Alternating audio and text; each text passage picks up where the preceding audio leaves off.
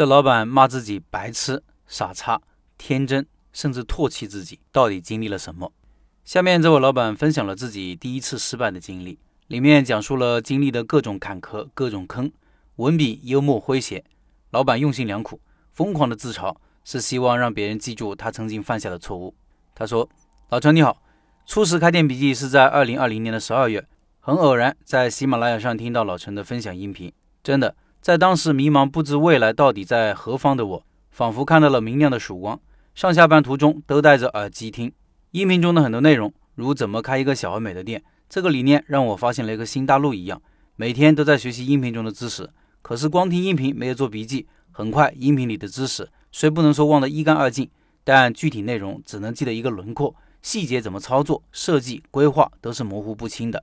直到二零二一年春节期间，听到。极其不自律的人却获得了巨大的成功后，我才下定决心把自己七八年的经历写出来，分享出去，然后加入老陈的社群，去学习更系统的知识。像那篇极其不自律的人却获得巨大的成功的文章，我就是一个不自律的人。计划好的事情总是不到最后一分钟，绝不会自觉地开展跟进。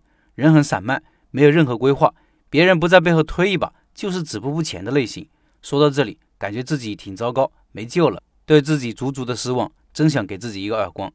上面的缺点造成了我结婚一年多了，有了宝宝后，三十三岁的我经济状况捉襟见肘，还欠下六万多的网贷，都在逾期。现在只能做着三千多元工资的水果销售工作，每月偿还一部分，感觉生活消极，对家人、对宝宝很亏欠，深深的自责中，很是亏欠。今天是二月十四号情人节，终于在前几天决定把写文章分享后加入老陈社群的计划做起来。不要无病呻吟、自怨自艾，把事情做起来就成功了一半。因我不是一个人，有父母、妻子、宝宝，我要把自己的责任扛起来，极尽自己的努力，让他们生活得更好一些。这里我插入补充一下，老板提到的这篇文章价值确实被很多人低估了。我这里插入链接，方便大家再回顾一下。听音频的老板可以到开店笔记的公众号查找这篇文章，点击链接看这篇文章。从这里切入正题，分享我的一个开店总结。回想当初开店创业，充满了太多无知和必然失败的无数雷区。二零一四年四月，我跟女朋友分手，心情极度失落。恰好和小学同学在前段时间聊过合伙开烧烤店的事情。这时候情绪低落的我，觉得找到了出路。我要开店做一个事情，证明自己是有能力的，并不是一无是处的。于是就和同学开启了开店计划。开店计划是怎么开展的呢？现在回想起来，无比狗血。我所生活的城市在西南的五县。那个时候，本城没有开通动车，我和同学决定去他之前工作的四川西昌学习当地的烧烤，火盆竹签烧烤很有特色。我们本地没有类似的形式，于是买了车票去了成都，没有直达车，就在成都买了绿皮火车，辗转到了西昌。我们怎么学习西昌火盆烧烤的呢？同学把他当地工作的前同事约出来，来到一家当地很火的烧烤店。我们走进店里，看见当地的烧烤店确实很有特色，超大的火盆架在矮桌上。长长的竹签串上当地特产的小猪肉，真的让我感觉很新颖。于是我们在当地吃了个夜宵，就这么决定回来就开干了。如此草率，真的没谁了，没有技术，就只是看了一个形式，其中怎么制作、原材料、调味料是怎么都不知道，便开始蛮干。觉得同学家是做卤味的，调料大同小异，只要不难吃，形式新颖就没问题。现在想起来呢，真是呵呵，不失败才怪。这么荒唐的开烧烤店，结果可想而知。之后就是选址开店。也是我回想起来羞愧的不敢落泪，自己当真傻叉无疑。我们选址在本地的烧烤一条街，也是本地的市中心，人流很多，不愁开店没客流那种。在烧烤一条街找了好几天的店面，终于在这条街的下段找了一个店面。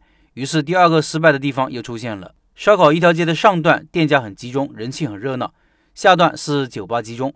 我们便想上段烧烤太多，竞争大，于是选择了下段，没有大量的竞争对手。下段酒吧出入的人有夜宵需求，一出酒吧看见一家形式新颖的烧烤店，当然便就近夜宵，保证了这部分酒吧喝完酒后有夜宵需求的这部分人的需求。哎，又是想当然了。最后营业了才知道，想吃夜宵的人在上段就被截流了，根本不会走到下段来。酒吧里喝完酒的人呢，醉醺醺的走出来，腹中已是填得满满的，胃里也是难受，哪还有什么夜宵需求？失败。第三个失败的点便是转租的店铺。这个店铺是经营麻将馆的，转租十二万，还有十八个月的房租。这里我真的是痛恨自己啊！和房东签合同的时候才知道是二房东。店铺是公产的，一年租金一万五，他签了两年合同，租金就三万多，已使用半年。我的天哪，太万恶了！二房东除去自己的成本，还赚了我们十多万的转让费。写到这里，我真的感觉自己蠢到家了，想撤，可是我和同学去接下来了，签了合同。天真白痴的以为只要生意做起来就没事。二房东能签下这么便宜的铺子，是人家的能力，钱人家该赚。太傻叉了，唾弃自己。我和同学各出资七万，把店铺签下来了。写到这里，我感觉心里有千吨巨石。我们哪里有什么钱啊？那都是父母的血汗钱，就这样被我们这样的傻叉投入了注定失败的黑洞里。傻叉，傻叉，太傻叉了，羞愧，重重的羞愧。店铺拿到手，开业的情形我就不写了，那些都是失败里的一个小环，比如店铺遗留下来的水道堵塞的问题，焦头烂额。装修时，同学找的熟人装修队，工钱没有谈妥，最后人家狮子大开口。报了一个远远不值的费用，还有因为经营分工造成的不和，这些都不写了。合伙失败必然出现的就那么些原因。最后在经营半年后结业，但是整整一年的时间一直没有转出去，原因是开始想着还有一年的房租，本地的转让费是七万，就把店铺定在十万的转让费。期间有人在房租还有十个月的时候出价四万，但同学觉得太少了，想再等一等更好的价格，让损失尽量减少一些。可事实啪啪打脸，然后就没有然后了。现在想起来，哪怕四万的价格能挽回一点损失也是一点，就应该及时转让。天底下大家都不傻，傻的只有我和我同学。这就是我失败的几个总结，血淋淋的惨痛教训就是这些了。做事千万不能盲目瞎搞，结局会很惨很惨的。